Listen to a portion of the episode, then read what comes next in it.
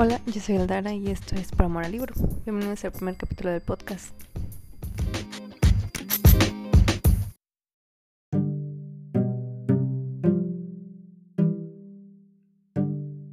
Cuando la familia tradicional de Yadriel tiene problemas aceptando su género, Yadriel está dispuesto a probarse a sí mismo como un brujo real.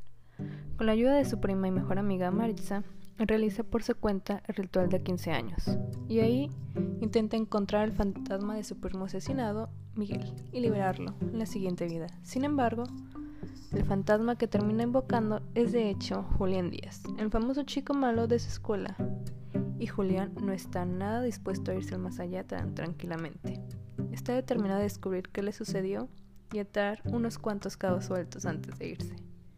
Sin más opción, Yadriel se ve obligado a ayudarlo, así ambos pueden obtener lo que quieren, pero mientras más tiempo pasan juntos, menos quiere que se vaya.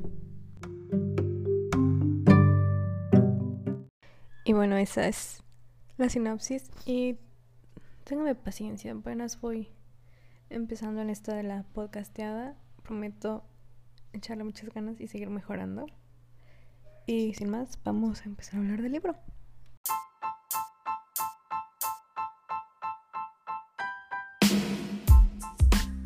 Y antes de entrar a hablar del libro en más detalle, este quiero decir que se nota cuando el autor del libro pertenece a la comunidad que quiere representar, porque Aiden Thomas es un hombre trans. Creo, mm, desconozco si al igual que Yadriel es gay, pero no importa, porque lo importante de la historia en cierta forma es el viaje que es, eh, en el que acompañamos a Yadriel sobre su identidad de género y cómo su, familia hasta cierto punto tiene una dificultad en aceptarlo. Y creo que hace un excelente trabajo en la forma en la que a nosotros nos llevan el, en ese viaje.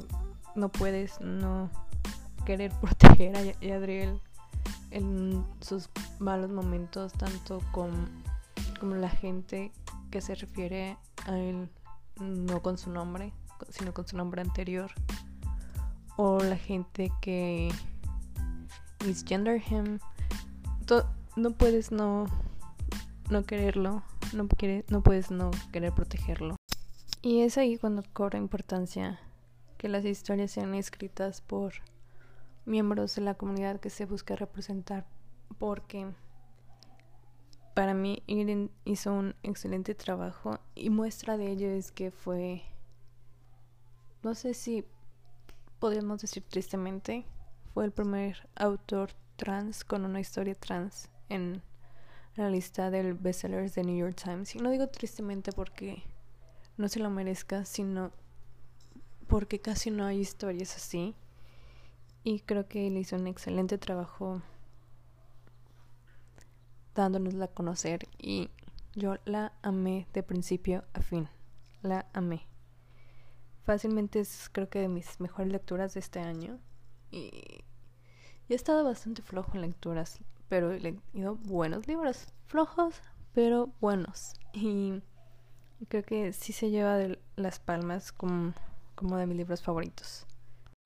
Ahora bien, Quiero y necesito más de Julián Díaz.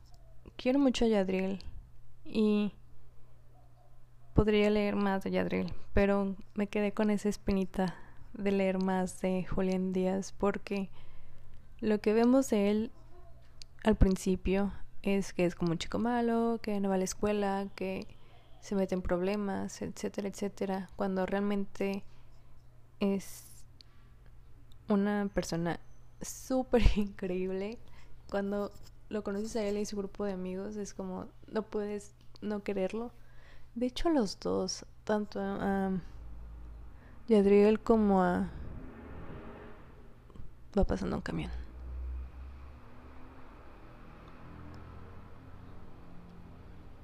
Creo que ya, ya no se escucha. No puedes no quererlos te encariñas con ellos y eso es algo que hizo muy bien Aiden. Crea unos personajes con los que quieres protegerlo de todo lo malo que les pasa Y no es como que les pasen muchas cosas malas, pero pues es que simplemente Julián Díaz está, está muerto. Entonces, todo el, conforme va avanzando la historia y los personajes se van gustando, a ti te van gustando más y quieres que todo termine con un final feliz. Y no les voy a decir si termina con un final feliz o no, porque quiero que lo lean. Y yo lo amo, amo los personajes y y creo que que tienen que leerlo, sí. Pero Eden no es justo como jugaste con mis sentimientos. Te voy a mandar este podcast en cuanto lo publique para que lo escuches. No sé si hablas español, espero que sí. Porque jugaste con mis sentimientos. Me lastimaste mucho. Este, el libro, el, retomando el libro, el libro me encantó de principio a fin. Si acaso mi único detalle con el libro es que se notan unas frases en español que están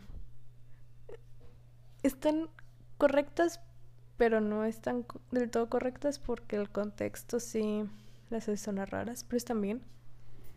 Pero de ahí más lo amé y quiero más de Julián Díaz, por favor. Y, es, y sí, más por favor de Julián. Porque no es el niño problemático que de momento nos hiciste creer, Aiden Thomas. ¿Y por qué les recomiendo este libro? Pues creo que ya se los dije, pero se los voy a repetir. Por la representación que hay. Porque realmente no se siente forzada, sino las personas trans existen, las personas latinas existen, las personas queer existen y merecen representación. Así es que...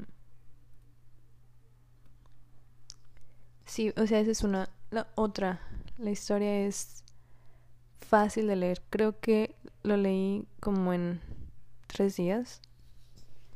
O sea, está escrito de tal forma que te, te lo podrías leer una sentada si tu inglés, en mi caso, no es tan, tan fluido. Pero mm, yo lo podrías leer una sentada y no pasa nada, lo disfrutas igual. Los personajes son increíbles, entrañables, se quedan contigo, te gustan, te encantan, los amas. Y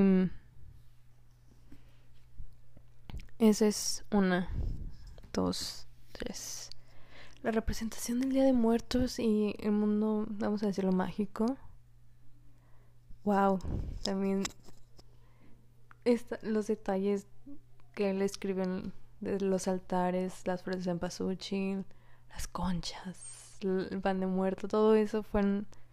No, o sea, no están ahí como para que digan, vean, incluye esto, sino están ahí porque realmente la historia lo requiere y se siente natural.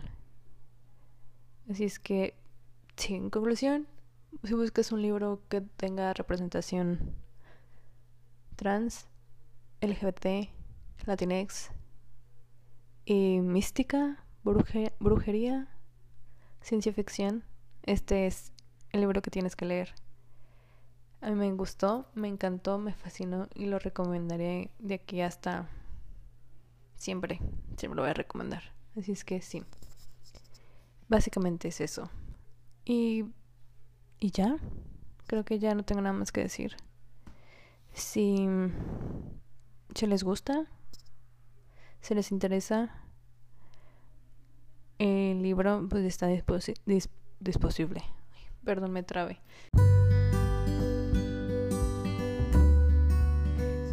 Esto es todo por hoy. Sí, cuando grabe sola pueden esperar capítulos cortos. No quiero que sea largo y tedioso. Probablemente cuando se graben capítulos con alguien más sean un poco más largos, pero sí quiero que sean cortos y,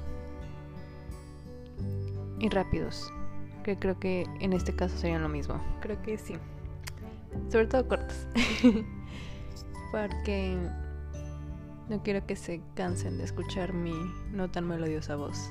Pero sí, gracias por escuchar y Si les gustó, compártanlo y si tienen alguna sugerencia sobre mi método de grabación o consejo o demás, son bienvenidos. Así es que muchas, muchas, muchas gracias.